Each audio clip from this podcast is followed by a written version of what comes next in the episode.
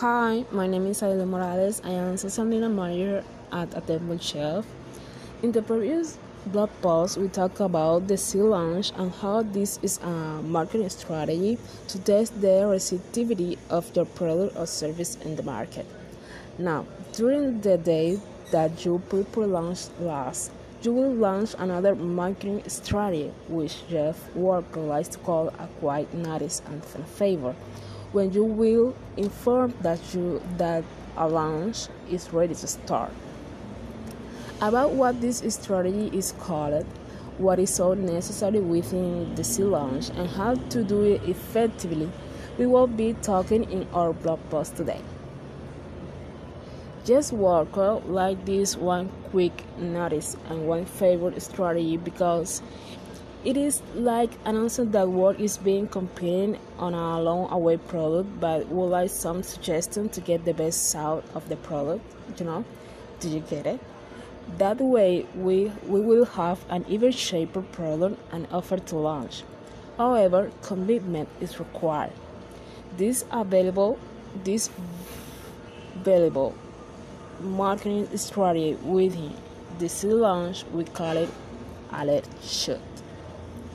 In other words, the alert shoot is nothing more than a single email sent to your list only weeks before launch, and that will allow you to allows you to warm warm your list, have them take a survey, and collect essential testimonials from your launch.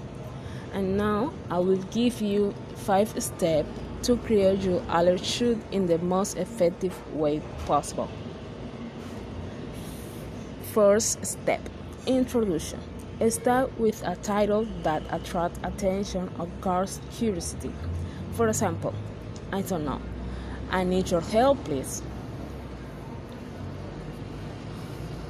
And once inside the email, write a short introduction about the purpose of your email. Step 2 History. Here at this point, we recommend using the relevant hero's history. How? For example, I love or I dominate X things, but I was never thought that. But things Y happen, and I decided to show it. Or you can try this. I will. I always really say problem X.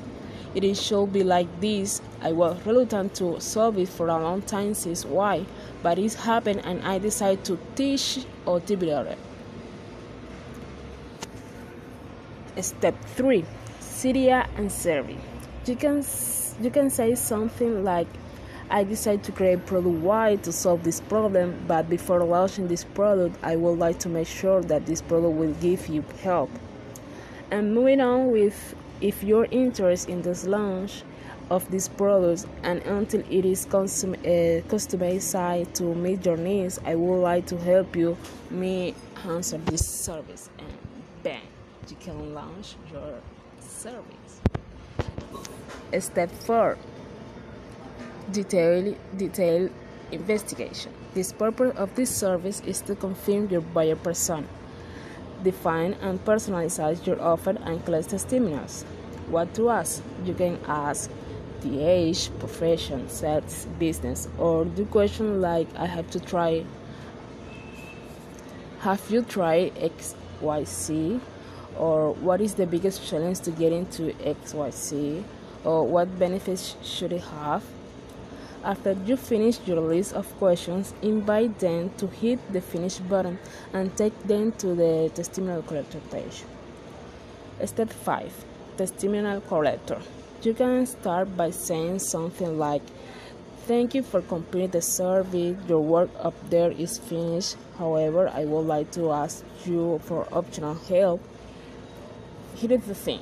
And or is the thing. I going to launch a product x i have mm, i have no testimony of it but i know you consume my products so you can give me a testimonial about the content you have accessed until now. After this introduction it will be nice to show them a sample of the product testimonials. Your testimonial box should have the following the following elements names, email, a testimony. of course, disclose terms and setting a stage. So, until now, you must understand the importance of this strategy within the seed launch and achieve your overall launch objectives. In a well done process, considering a reasonable response rate, you can get market intelligence from the audience that will then receive your offer. In other words, consumers will tell you what it takes to sell the product to them. Perfect, right? So, good job and see you next time.